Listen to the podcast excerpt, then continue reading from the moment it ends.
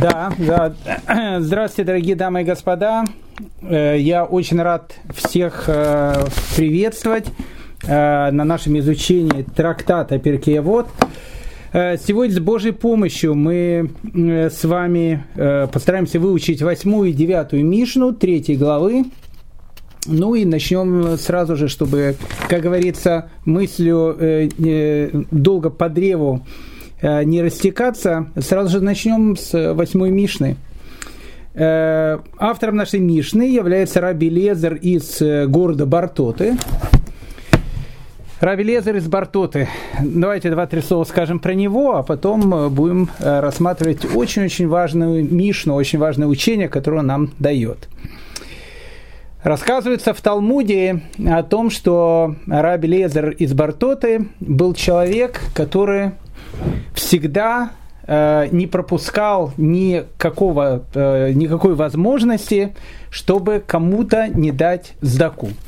Э, и доходило до таких вещей, рассказывается о том, что люди, которые собирали сдаку, когда они видели, что по улице идет Рабелезер из Бартоты, они разбегались в разные стороны по, по одной простой причине, потому что Раби Лезер если э, у него что-то было в кармане, все, что было в кармане, все он давал на благотворительность. Поэтому э, в Талмуде написано о том, что, в общем, как бы э, от него как бы убегали сами собиратели сдаки.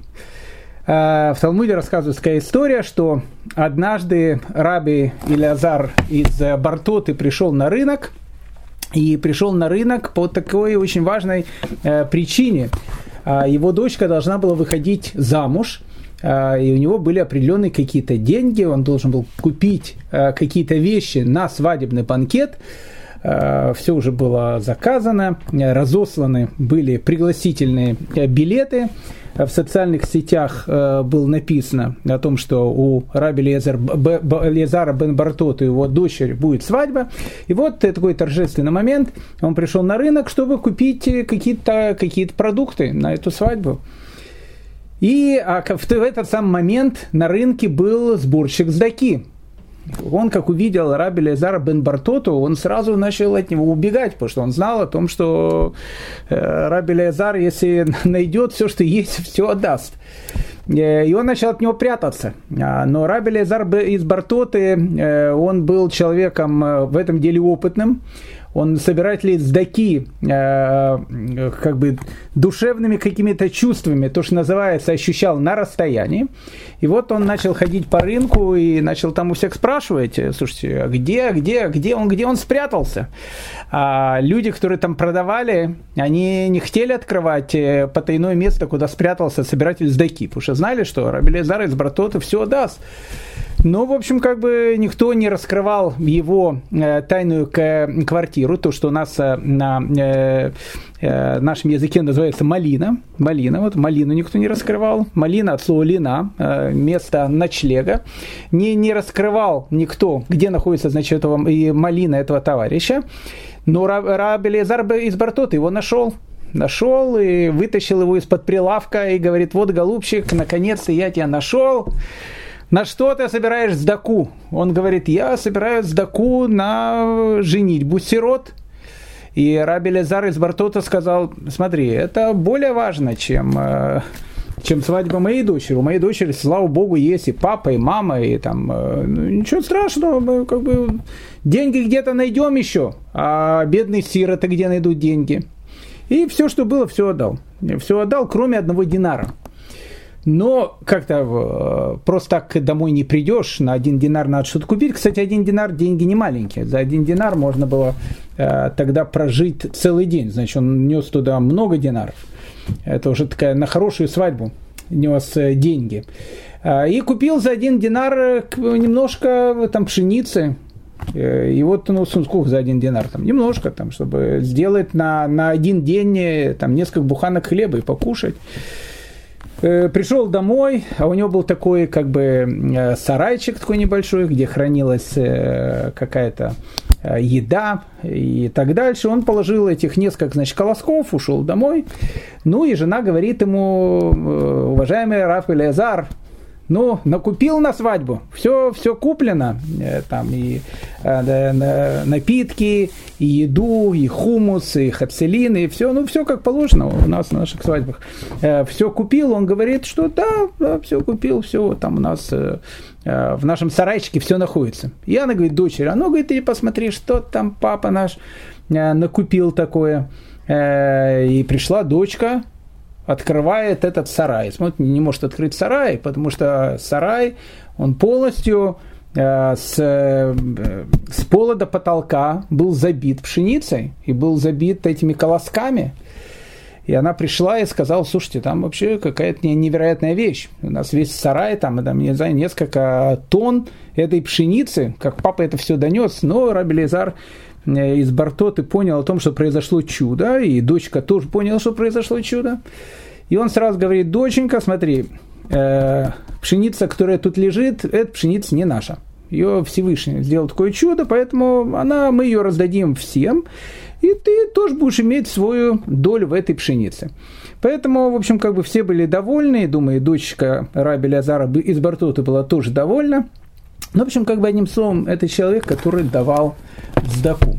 Ну, тут я слышу сразу, безусловно, возгласы э, различные о том, что, ну, как же это так, э, как же, э, давать всю сдаку, а жить за счет чего? Ведь у нас есть же определенные правила о том, что человек, он дает, э, там, может дать десятину, но максимум, сколько он может отдать от своей заработной платы, это 20%, больше э, проблематично давать. Спрашивается вопрос, как же Раби Лизар из Бартуты давал больше. Ответ – надо быть Раби Лизаром из Бартуты, и тогда, в общем, как бы нам будет более понятно то, что он делал. Я уверен, что Раби Лизар из Бартуты, в отличие от Гдали Шесака, Аллаху знал э, очень хорошо, поэтому все, что он делал, он делал правильно. Но, как бы, с, если мы смотрим с нашей точки зрения, если человек хочет дать сдаку, это, безусловно, очень хорошо. Если у него в, э, в Тудадзуте не написано, что его зовут Элязар, и, и фамилия у него Бартотов, э, то тогда больше 20% не надо от сдаки давать, потому что это будет уже, в наше время это уже будет определенная проблема. Ну, в общем, как бы там ни было, давайте мы рассмотрим учение, которое дает нам Раб Элизар из Бартоты – Сказал Раби Элизар из Бартоты, дай ему из, принадлежащего ему, ведь ты и все твое принадлежит ему. Все очень просто. Все очень просто. Как говорил э, э, один известный каббалист, э, Раф Март, Троскин из Кварпа Ростоквашина, есть такая деревня каббалистическая одна, э, он э, говорил о том, что корова рыжая одна, возвращать мы ее тоже будем одну.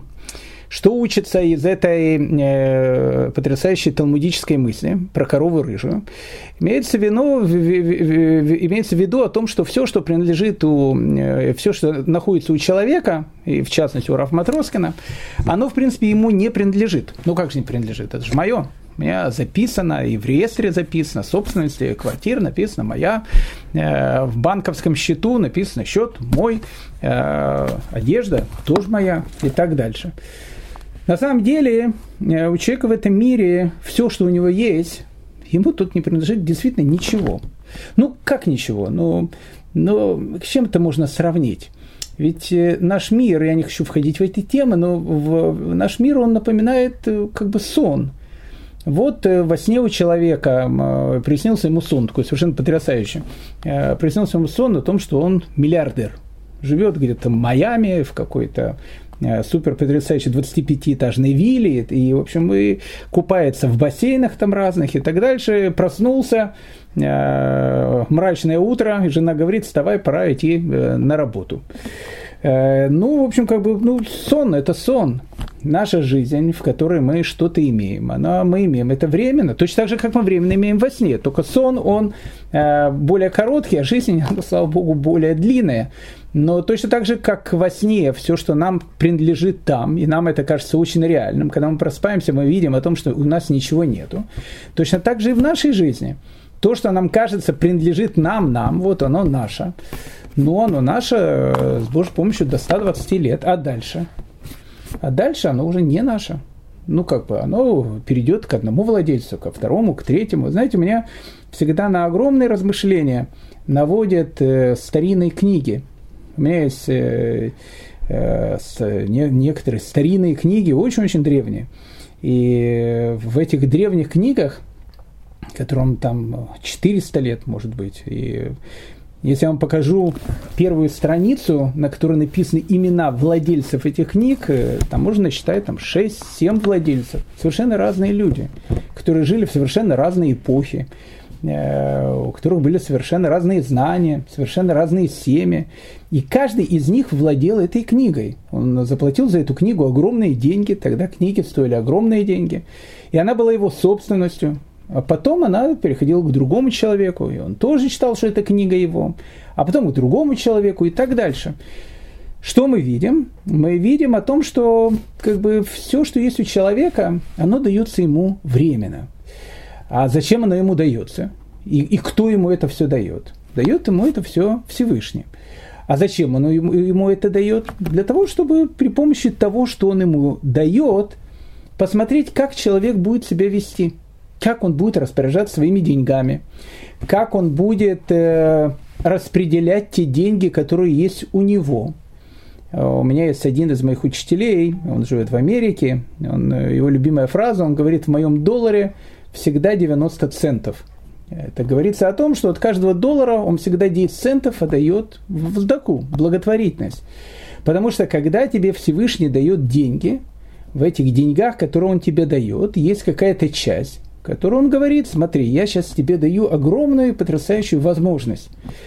Из тех денег, которые я тебе дал, для того, чтобы благодаря этим деньгам ты стал лучше, э, ты смог их потратить на свою семью, смог их потратить на что-то важное, что-то полезное, э, для того, чтобы более стать духовным человеком, и ты, люди, которые тебя окружают. Но в этих деньгах, которые я тебе дал, есть какая-то часть, которая принадлежит не тебе, а кому она принадлежит? Она принадлежит другому.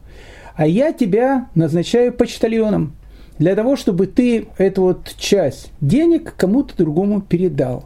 Это то, что у нас называется сдакой. Поэтому говорит Раф Элиезар из Бартоты, дай ему из принадлежащего ему, ведь ты все твое принадлежит ему. То есть, когда ты даешь кому-то что-то, ты на самом деле отдаешь не свои деньги – тебя твоих денег-то и как бы и нету. Ну, как бы они у тебя есть временно. То, что у тебя ты называешь твоими деньгами, на самом деле его. И когда ты отдаешь кому-то, ты тоже отдаешь ему. Поэтому говорит Раби Лезар из Бартота, дай э, другому человеку тому, что является его, и, э, и ты должен передать какую-то какую часть э, той суммы, которая у тебя есть. Это очень и очень важный урок, потому что когда мы отдаем деньги, нам э, всегда кажется о том, что мы их теряем. На самом деле, вот когда вот мы отдаем, мы на самом деле их не теряем. Рассказывает Бен Ишхай, э, великий такой Равин, жил в Багдаде не так давно. Ну, как бы с точки зрения еврейской истории, не так давно. По-моему, он умер в 1909 году. Есть даже его фотография. Ну, в принципе, в 20 веке уже. Э, если бы в Багдад приезжали бы э, люди с камерами, э, его могли бы даже на пленку записать. Поэтому, ну, как бы я не скажу, что наш современник, но не так давно жил. Но человек, конечно, масштаба людей далекого, далекого прошлого. И у Бен Ишхая у него была, он величайший мудрец, был каббалист, но он был потрясающий рассказчик – есть огромное-огромное количество разных таких притчей, то, что у нас называется машали. Э, так он рассказывает один, так, одну такую притчу, как раз вот по нашему поводу. Э, он говорит о том, что ну, приходит э, мальчик к папе говорит, папа, надо уроки помочь сделать, там, по математике. Он говорит, ну, давай, сынок, садись, давай я тебе сейчас объясню тригонометрию на пальцах, то, что называется. Он говорит, ну вот, сынок, вот скажи мне э, такую загадку. Смотри, на э, крыше сидело 10 птиц. Тут пришел охотник и убил двух птиц. Все остальные птицы разлетелись. Сколько на крыше осталось птиц? Ну, сынок э, так слышит, говорит, папа, ну, как, нисколько не осталось. Ну, как, сидело 10 птиц, убил двоих, 8 улетели, значит, ничего не осталось. Он говорит, нет, говорит, сынок, на крыше как раз остались две убитых птицы. Вот они как раз на крыше и остались. И Бенешхай, он говорит очень-очень важную мысль. Какую мысль? Нам иногда кажется, что вот те деньги, которые у нас, они как раз и есть живые. Но эти деньги, которые нам кажутся живые, они улетают. Ну, не то, что мы их тратим, а то, что они у нас временно. И они никогда не смогут быть с нами, то, что называется навечно. А вот те деньги, которые мы отдаем, и те деньги, которые мы называем мертвыми деньгами, ну как мертвыми, их уже нету, они уже не наши на самом деле они-то и есть самые живые. Они-то и есть те э, деньги и те добрые дела, которые остаются с нами навсегда, вечно. Э, сколько бы человек ни жил в этом мире, в следующем мире, это, это как бы часть его капитала. Поэтому дай ему из, принадлежащего ему, ведь ты все твое принадлежит ему. По этому поводу существует огромное количество разных э, э, историй, их я могу говорить часами, э, буквально несколько скажу, и очень известные в Сефер Хасидим. Э, говорится о том, что в книге Мишлей два раза э, упоминается фраза о том, что Здака она спасает от смерти. Есть такая фраза, что Здака она спасает от смерти. Когда человек дает благотворительность, Э, может измениться его приговор, и, может быть, даже ему будет дарована жизнь за это. Так написано в Сефер Хасидим, почему два раза написано, что Здака спасает от смерти? Для того, чтобы тебя научить важному уроку э, о том, что не только та сдака спасает от смерти, которую ты конкретно дал. Вот а у тебя были деньги, ты захотел их дать, и ты кому-то их дал. Но даже если ты хотел кому-то что-то дать, и ты увидел, что человеку нужно помочь, и ты сказал бы, если бы у меня были деньги, если бы у меня сейчас были деньги, я бы, вот все эти деньги, которые у меня были, я бы отдал бы этому человеку, но у меня их, к сожалению, нет, но если бы они у меня были, я бы их с огромным удовольствием отдал. То есть у человека не выполнил действия, но у человека было намерение. Так э, говорит Сефер Хасидим, что даже намерение, искреннее намерение человека что-то сделать, даже если он это не сделал, это тоже спасает его от смерти. Но говорит Сефер Хасидим, что есть тут и третий случай. Какой третий случай? А третий случай говорит, что иногда есть люди, которые живут только потому, что они нужны другим. Очень интересная вещь.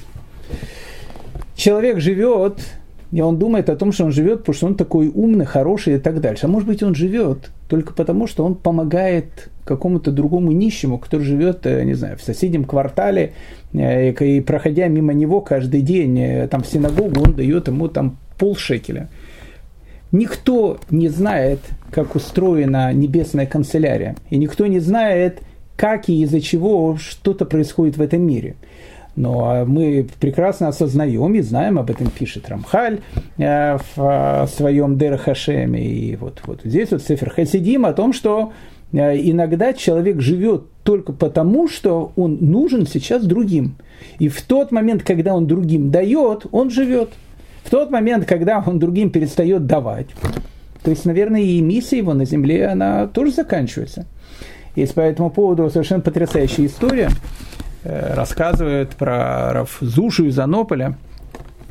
У него был рядом его сосед какой-то, который ему постоянно э, давал какую-то сдаку, потому что Равзуша из Анополя был очень-очень таким бедным человеком, и он каждый, каждый день, каждое утро давал ему какую-то сдаку. И вот однажды э, он, дав ему сдаку, э, что-то начал говорить, слово за слово, и Равзуша из Анополя говорит, еду к своему учителю. Тот говорит, о, кто твой учитель? Э, мой учитель, говорит, великий праведник, Магит из Межерич. Это, говорит, величайший праведник. Таких, говорит, праведников больше не, не делают, как говорится. Э, этот человек немножко так подумал. Да, каждый раз, когда он давал Равзуше из Анополя деньги, каждый раз он видел о том, что и бизнес его, он тоже как бы укреплялся, то есть у него все становилось лучше. Дал 10 рублей Равзуше, на следующий день получил 20. Дал 20, на следующий день получил 40. Ну, видит как бы о том, что Равзуши выгодно давать. Э, и он так подумал, говорит, ничего себе, если от Равзуши я имею такие дивиденды в биткоинах, э, когда-то же можно было, говорить, там за копейки, а сейчас уже там 6, э, там 7, 60 или сколько-то там тысяч долларов они стоят. Ничего себе, говорит, как дивиденды растут на Равзуше. А что будет, если я буду помогать его учителю? Так я, говорю, тем более буду иметь дивиденды. В 10 раз больше может быть, я и миллиардером каким-нибудь стану. И решил этот человек о том, что теперь он раздуш не будет помогать, а будет помогать его учителю. И начал он помогать Магиду из Межерич. И с каждый, каждый раз, когда он ему помогал, он все больше терял. Дал 10 э, рублей, на следующий день получил 5 рублей. Дал 5 рублей, на следующий э, день получил рубль. Ну и вот э, как бы такие безобразия происходят в мире. И он очень удивился, возмущенно приехал к Равзуше из Анополя и говорит к Магиду из Межерич, и говорит ему, уважаемый Рэбе, послушайте, что-то я как бы э, вот эту вот божественную логику не совсем понимаю. Когда я давал вашему ученику какую-то сдаку, какие-то деньги, я просто благоденствовал. Когда я начал давать вам, а вы его учитель, казалось бы, я должен иметь два раза больше, я наоборот сейчас теряю. Как э, такое может произойти? И Магит Измежевич на него сказал, знаешь, говорит, когда ты давал, не, не размышляя, кому ты даешь. Просто давал и все. Всевышний тебе тоже давал, не особенно рассматривая, кому он дает. Но когда ты начал рассматривать, обдумывать, э, кому ты э, теперь даешь, Всевышний тоже начал обдумывать. Ну, сказал, а, ничего себе, а, ой, у нас, смотрите, Рабиновичу мы постоянно какие-то деньги даем, а чему ему столько даем-то? За что? Рабинович вообще дырку от бублика заслуживает, а мы ему тут постоянно как бы давали э, ангела. Что, что, что за, за, безобразие такое происходит? Э, поэтому когда ты, не думая, что ты даешь, ну, как бы тебе, тебя, тебя не судят, и тебе тоже дают. Когда ты начинаешь так рассматривать, и тебя начинают рассматривать. Так работает все в этом мире. Есть э, потрясающая история э, у Рамбама, великого Рафмашеба Маймона. У него был его сын, известный э, его сын, которого звали Рав Авраам бен Рамбам. А у его сына Раф Авраама был тоже сын, соответственно, внук Рамбама, которого звали Рав Давид бен Авраам. У него была фамилия Маймуни, Маймуни, как от Маймонида. Э, так он вошел в еврейскую историю Рав Давид бен Авраам Маймуни, внук великого Рамбама. Э, жил он в 13 веке, э, жил он в Египте, и написал он такую совершенно потрясающую книгу, на арабском языке написал, которая называется «Мидраж Давид». Так в этой книге «Мидраж Давид», Раф Давид бен Авраам, он приводит совершенно потрясающую историю, правдивую историю, Э, которую, как бы видно, многие знали в Каире, э, в Астате, где он жил, видно, это была известная такая история. И он приводит эту историю, очень интересная, очень, очень поучительная история. Э, он рассказывает о том, что жил в Каире очень один богат такой еврей, у которого была совершенно потрясающая жена, которая каждый день готовила ему курочку – ну, э, если говорится, что каждый день жена готовила курочку, это то же самое, что если бы сейчас бы сказали, что он раз в месяц менял свой Lexus. Вот э, на одном покатался, говорит, что-то надоело мне, надо, говорит, другой Lexus купить. Еще покатался недельку, надо третью. У него такие Lexus недельки были. В те времена курочка это довольно дорогая такая вещь, и поэтому, говоря о том, что он каждый день кушал курочку, подчеркивается о том, что он был очень богатым человеком. И вот э, однажды э, написано о том, что, э, ну, как бы жена его знала, что, видимо, путь к сердцу мужа, который не особенно учит Тору, лежит через его желудок, если у него нет гастрита. И вот как бы она его, видно, кормила этой курочкой, и он жену очень любил. И вот он пришел после рабочего дня, такой уставший, она ему дает эту курочку, он начинает ее кушать, за две щеки его уплетая. Вдруг стук в дверь. Он говорит, Машка, открой дверь, кто-то пришел. И она открывает дверь, смотрит, там такой нищий, говорит, здравствуйте, кушать нечего, может быть, вы мне как-то поможете, умирая с голода, а этот курочку кушает как раз, э, ну, как же у него путь к сердцу идет через желудок, он же не может его прервать, это что, что ж тогда будет тогда? И он, он как-то так в две щеки, говорит, иди, говорит, отсюда, видишь, я, говорит, кушаю, зайди позже. Он говорит, я голодный, кушать нечего. Тот говорит, все, иди, ну, человек не уходит. Э, он встал, со стола такой разгневанный, взял, толкнул этого человека, выгнал его, что это за безобразие, ходят какие-то нищие, не дадут, не дадут покушать. Ну и все, и начал, в общем, дальше кушать. А этот человек, он был, видно, очень умный, который э, просил э, там то, что называется подаяние. Он начал думать, как же, говорит, я до жизни такой-то дошел. Как же, говорит, до жизни такой дошел. Все, говорит, в казино играл, да в казино играл, и все, все деньги потратил, и, в общем, как-то вот, вот, вот хожу, теперь как нищий, там, собираю эти деньги. Это... Вот как, говорит, я до такой жизни дошел. И говорит, я очень благодарен этому человеку, который меня выгнал, потому что иногда человеку нужна встряска. И спасибо тебе большое, дорогой человек, это он так думает, что ты меня вот так вот хорошенько и выгнал, и все. Надо жизнь начинать с белого листа. Надо, надо вот как бы начинать жить по-новому. До какой жизни я дошел? Как, как взрослый человек, живу как бомж какой-то, там, деньги попрошайничаю и так дальше. И ушел. А, ну, а этот человек, который был богатый, пишет э, Равдавид Бен Авраам, он э, стал беднеть, стал беднеть, э, коронавирус, опять же, Байдена избрали в Каире президентом, это безобразие полное. Э, непонятно уже было там э, какие-то вещи, там все, где мужчина, где женщина. Ну, в общем, началось то, что у нас, э, ну, то, что обычно происходит в больших городах Соединенных Штатов Америки, в Каире. Он начал беднеть из-за этого. И из трех триллионов то, что дали, он ничего тоже не получил, ни, ни, ни, единого доллара. И вот как беднеть, беднеть, беднеть начал. И в конце концов настолько заби- обеднел, Э, что он сказал своей жене, знаешь, говорит, я хочу с тобой развестись, потому что я тебя, меня тебе не, не на что кормить. Поэтому уходи, говорит, на все четыре стороны. Я говорю, все, видишь, говорит, ничего нет. Я стал бомжом, все, что было, все потерял, и все, и, в общем, как развелся с ней.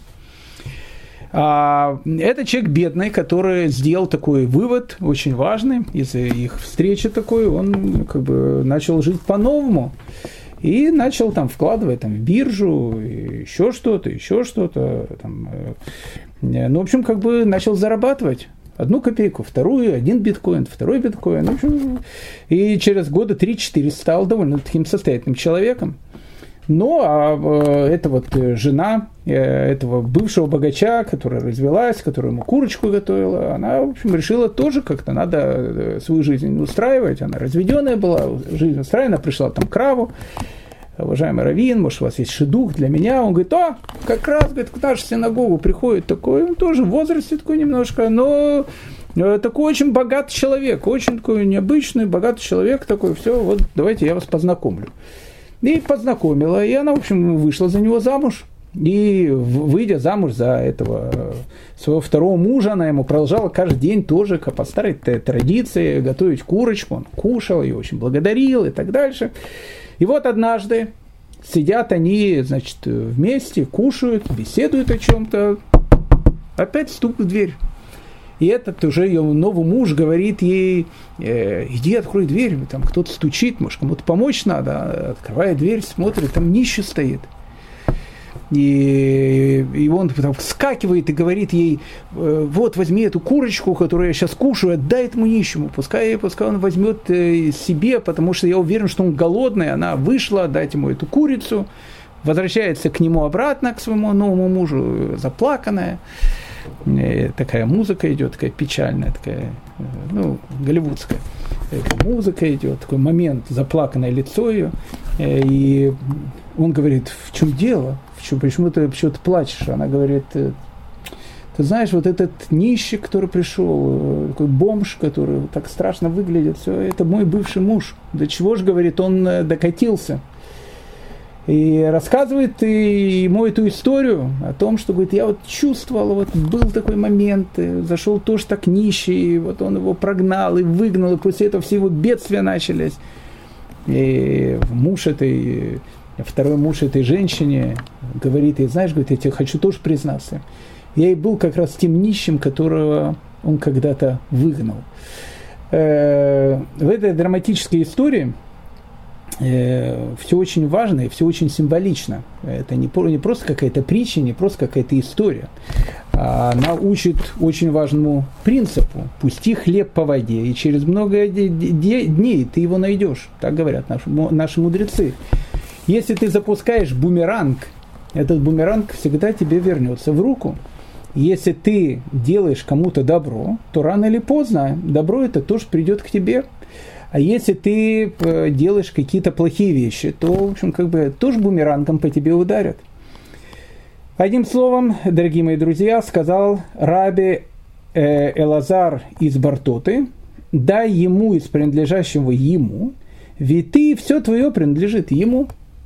И еще сказал от имени царя Давида, то есть он говорит те же самые слова, э, которые говорил царь Давид, ведь все от тебя, и из твоей руки дали мы тебе. То есть это, в принципе, та же самая мысль, та же самая фраза, э, которая сказана немножко по-другому. Поэтому э, все, что есть у тебя, принадлежит не тебе. И когда ты кому-то отдаешь, ты тоже даешь не ему, ты тоже отдаешь тому, кому это принадлежит. Поэтому, э, если человек будет вести себя умно, будет вести себя правильно – то в этой жизни он будет иметь тоже, как бы, то, что называется, радости и в этом мире, и э, богатство, и счастье в тот мир, в истинный мир, куда должен рано или поздно прийти человек. Э, это, дорогие мои друзья, восьмая Мишна. А сейчас мы переходим к девятой Мишне, которую многие, может быть, знают, а многие, может, и не знают. А кто не знает, она может многих и шокировать, поэтому мы будем в ней стараться разобраться. Э, тут написано, сказал Раби Шимон. Но на самом деле большинство наших комментаторов говорят о том, что это ошибка. Тут нужно писать не Раби Шимон, а Раф Яков. Раф Якон, э, Яков бен Курши или Куршай – Рафьяган бен Курши э, был великим таким э, мудрецом, он был учителем раби Гуды Анаси, соответственно, жил э, приблизительно в третьем веке новой эры. Почему написано Раби Шиман, не знаю, может быть ошибка. Поэтому во многих изданиях Перкея Вота вместо Раби Шимана вы найдете, сказал Рафьяков. Ну, как бы там ни было, в моем издании написано, сказал Раби Шиман – очень важную вещь, которая, опять же, э, многих может шокировать, поэтому давайте будем ее, э, ну, как бы рассматривать и, в общем, как бы разбираться, что тут написано. Сказал Раби Шиман или Раби Яков о том, кто идет по дороге и размышляет о Торе, но прерывает учение, чтобы сказать, как прекрасно это дерево, как прекрасно это поле. Тора говорит, что он как будто обрекает себя на смерть. Ну, ни много ни мало. Как бы что-то написано. Э, написано, как бы, следующая вещь. Вот человек идет, э, значит, э, поехал в Альпы. Потрясающие такие Альпы, все, красотища такая полная. Он едет и там размышляет о Торе, потом взглянул на Альпы и говорит, ой, какие прекрасные Альпы. Достоин смерти человек поехал э, ну, на какие-то такие большие реки, там, где не, мало какая птица перелетит, э, ну, какие-то Днепр, допустим, не, не каждая птица до середины э, реки перелетит, как сказал один товарищ, неизвестный классик. Э, поэтому, ну, вот так плывет, красотища природа такая, такая, это, птички поют, кузнечки там, э, э, там, не знаю, щебечут или что делают кузнечики. Ну, в общем, ну, красотища полная, красота, радуга еще там вдалеке, все, красота. Он посмотрел, говорит, ох, какая красота, достоин смерти. О, вот вам и религиозная э, философия, дорогие мои друзья. На этом можно, в принципе, заканчивать, э, потому что многие убедились теперь, кто такие люди в черных шляпах. Но не все тут так просто. Не все тут так просто. Давайте все-таки будем размышлять, потому что это немножко странно, то, что, что тут написано. Есть известная история, которая рассказывает про Раф Самсона, Рафаэля Гирша, великий такой был человек, великий раввин, возглавлял еврейскую общину города Франкфурт на Майне. Великий был человек, наверное, один из последних таких еврейских классиков. Он комментировал Тору, правда, он ее комментировал уже на немецком языке, но тут ничего странного нет, потому что Рамбам э, тоже многие свои произведения писал по-арабски.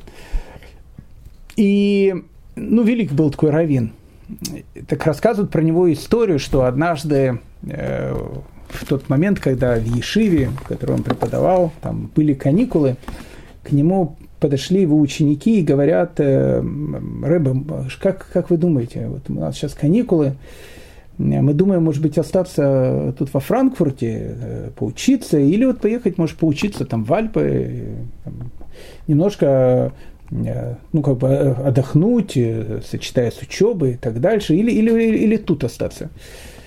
Он сказал, едьте в Альпы. Они спросили, а почему вот Раф и так именно? Мы думали, наоборот, скажете, оставайтесь тут. Не, не, говорит, едьте в Альпы. Знаете, говорит, через 120 лет, когда вы придете к Всевышнему, он же спросит у вас, он скажет, почему вы не были в Альпах?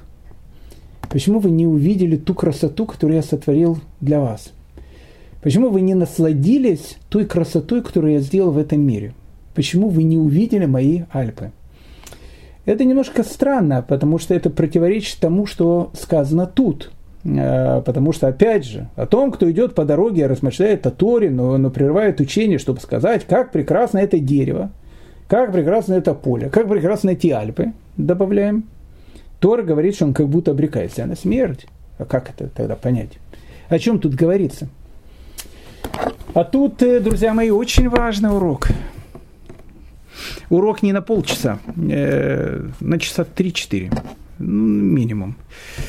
Очень важный урок, но мы постараемся его ужать э, и сказать какую-то главную мысль. Но послушайте внимательно, нам важна очень мысль рассказывает о том, что э, наш праотец Авраам, он пришел к постижению Бога через рассуждение. Рассуждение о том и наблюдение о том, что происходит в мире. Эм, Авраам смотрел э, на мир, смотрел на гармонию этого мира, смотрел на красоту этого мира. И эм, в этой красоте, в этой гармонии он все больше и больше понимал о том, что Э, не мог человек произойти от обезьяны. Ну, может, какие-то и произошли некоторые, но большинство-то нет. Ну, как бы странно это все. Как все гармонично и потрясающе устроено. Как устроен потрясающий гармонично этот мир. Почему Солнце, которое намного больше Луны во, во, во, во время э, там, солнечного и лунного затмения, она находит, э, заходит на Луну, или Луна заходит на Солнце, точнее, Луна заходит на Солнце, и мы видим, что они как бы два одинаковых шарика, один к одному, они так соединяются, что ну вот, вот два одинаковых шарика, один к одному, это ни один не больше, не меньше, вот миллиметр к миллиметру. Но ведь Солнце, оно же, в миллионы раз больше, чем Луна. Как такое происходит? А происходит все из-за того, что Солнце, оно просто намного дальше – намного дальше. И если мы посмотрим на Солнце и посмотрим на Луну, их диаметры совершенно одинаковые. Почему? Потому что кто-то сделал так, о том, что Солнце находится на расстоянии, и ровно о таком, если оно находило бы чуть ближе или чуть дальше, такого эффекта бы не было. Именно на этом расстоянии. Для того, чтобы было один к одному.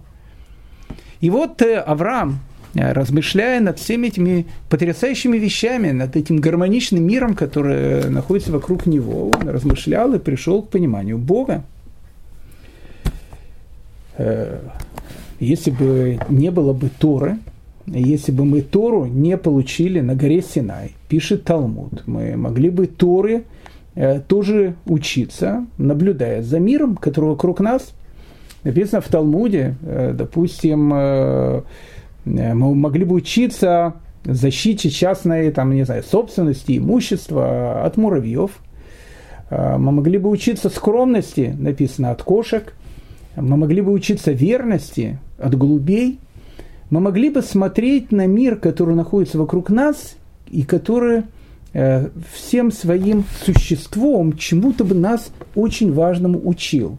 Но, как начинается эта фраза, если бы у нас не было бы Торы, тогда мы могли бы учиться у мира, который находится вокруг нас. Так и учился Авраам.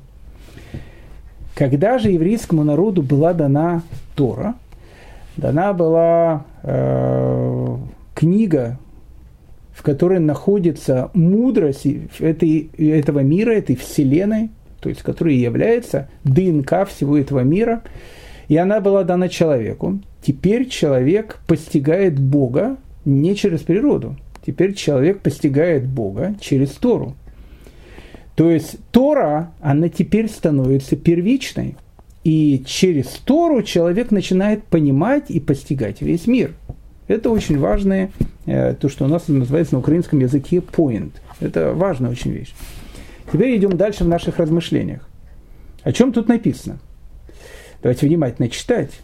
Потому что, знаете, когда подписываешь какие-то договора, особенно купля-продаж квартир, э, читай то, что написано в договоре. Мало ли что там еще э, припишут тебе. А лучше к юристу пойди. Дорого стоит, но больше сэкономишь. Э, давайте, давайте читать, что тут написано. Мы это прочли эту, эту фразу и сразу там столько уже выводов э, понаделали. Итак, сказал Раби или Рафьяков – о том, кто идет по дороге и размышляет о Торе. То что, что делает человек? Человек размышляет о Торе. Человек размышляет о Всевышнем. Но прерывает учение, чтобы сказать, как прекрасно это дерево и как прекрасно это поле. Тора говорит, что он как будто обрекает себя на смерть. Обратите внимание, что тут происходит. Человек идет и размышляет о Торе. И вдруг увидел совершенно потрясающую картину этого мира. Альпы увидел – перестал размышлять о Торе и начинает размышлять об Альпах. О, говорит, какие Альпы потрясающие. И так дальше. Такой человек достоин смерти. Ну, в смысле, его не убьют, это понятно. Достоин смерти написано за такие вещи, и прибить мало тебя было бы. То, о чем тут говорится. А в чем ошибка человека? Ошибка человека, что для него красота Альп – это не изучение Торы – вот это важная вещь. Послушайте, господа, это очень важная вещь. Это очень-очень важная вещь. Если человек идет и видит Альпы, и смотря на эти потрясающие Альпы, о которых говорит Равгир своим ученикам, посмотрят на них и скажут о том, что какие потрясающие творения, какую потрясающую гармонию Всевышний сотворил в этом мире. Сотворил ее для чего? Сотворил ее для меня чтобы в этом мире, который является не совсем реальным, реальность этого мира только одна, это Всевышний, но это уже другая немножко тема, хотя тема центральная. Но как бы ту реальность, которую мы видим вокруг себя, как он ее потрясающе гармонично сделал. И вот наблюдая за вот этой красотой, наблюдая за этой потрясающей, непередаваемой никакими словами гармонией, я понимая, насколько велики его деяния в этом мире. Вот если ты смотришь на мир через такую призму, у тебя не происходит то, что тут написано, но прерывает учение, чтобы сказать. Ты не прерываешь учение. Это все продолжение учения, которое есть у тебя. Ведь каждую вещь можно посмотреть двояко. Человек э, много лет тому назад – Э, я лично слышал это от одного моего, из моих учителей. Человек у него спросил вопрос, про какой-то там музей, он ехал в какую-то там страну, не суть важно. И он говорит, э, спрашивает у него, а вот я очень хочу, говорит, попасть в этот музей. Он очень необычный такой. Все. Как, вы, как вы думаете, мне идти в этот музей? или это будет то, что называется напрасная трат времени. А что, ну, что я там, что я там, как, туда пойду в музей или так дальше. Он говорит, смотри, все зависит, дорогой мой, от твоего настроя. Если ты просто пойдешь в музей, для того, чтобы просто, как говорят у нас, молодежь убить время, ну, как бы просто погулять там, посмотреть, и ничего не вынесешь из этого, как делают многие люди, которые смотрят мыльные оперы. Так вот, посмотрел, там, 255 серий, потратил 250 часов своей жизни. Своей жизни 250 часов на что? А дальше потом и даже и не вспомнить ничего. На что ты убил какое-то время какие-то. Ну, в общем, тут это не, не об этом речь. Э, так вот, если просто так пойдешь туда, чтобы походить, посмотреть, э, там, э, поплевать в потолок и так дальше, то тогда тебе не надо идти в музей. Но если ты пойдешь в музей для того, чтобы чему-то научиться, пойди туда. Я помню, он у него спрашивает, учителя, он говорит, а чего же я научусь там, у, там какие-то там, не знаю, у художников голландских. Чему я научусь? А вопрос, э, многому нужно учиться. Ну, к примеру, ты можешь научиться тому, что иногда человеку дается какой-то совершенно потрясающий талант, а человек его непонятно что может потратить в жизни. Опять же, я не говорю сейчас конкретно о каких-то там художниках и так дальше. Я сам люблю э, малых голландцев. Но э, вопрос идет не об этом. То есть, если тебя это чему-то учит, если ты на что-то смотришь, и благодаря этому ты больше постигаешь мудрость Творца в этом мире, ты можешь это смотреть. Опять же, если это соответствует тому, что э, разрешает э, делать еврейская традиция. Э, никто не говорит, понятно, ходить на пляж и смотреть на гармонию человеческого тела. Это не, не об этом идет речь. Речь идет о других вещах, о разрешенных вещах. Поэтому это вот очень важная вещь. Это очень важная вещь. Если на все, что есть вокруг тебя, ты смотришь таким глазом, таким взглядом, это для тебя является продолжением изучения Торы. Ты его не прерываешь, ты его продолжаешь. Но если ты живешь по принципу, э, как сказал один э, еврей, э, ну не очень хороший такой, ну еврей, он сказал, Богу, говорит, Богово, а кесарю Кесарева, если живет по, таким принципам, о том, что как бы в синагоге я с Богом, а тут на улице я, в общем, как бы с ну, как бы, тут другие законы, тут законы улицы. То есть, там, в, в культовом э, сооружении один закон, я там такой вот весь паинька, а тут я как бы другой, потому что тут кесарь, а там Бог, это как бы разные места. Вот если живешь по таким, э, по таким принципам, ну, вот так написано, Тора говорит, что он как будто обрекает себя на смерть. Но если ты идешь по э, полю, размышляешь о Торе, и видишь, и говоришь, как прекрасно это дерево, как прекрасно это поле, которое сотворил Всевышний, как оно гармонично и прекрасно, то, что окружает меня. Если ты говоришь это так, и у тебя это является частью твоего изучения Тора, ты недостоин теперь, не обрекаешь себя на смерть. Наоборот, ты обрекаешь себя на жизнь. То есть, что мы видим из этого, из слов Раби Шимона или Раф Якова, Куршаи, о том, что все зависит от взгляда человека, как он смотрит на ту или иную вещь, которая его окружает в жизни. Итак, дорогие мои друзья, мы подытоживаем э, наш э, сегодняшний урок. Э, итак, сегодня мы выучили две Мишны.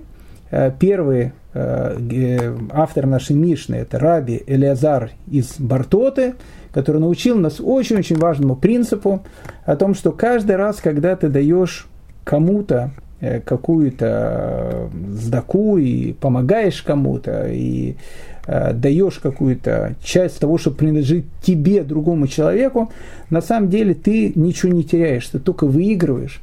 Ты даешь то, что не принадлежит тебе, кому-то другому, Э, поэтому тогда на самом деле оно и, и, и становится как бы э, принадлежащей тебе теперь уже вечно. Теперь оно принадлежит тебе и Всевышнему вместе. Вы на, на общих каких-то паях.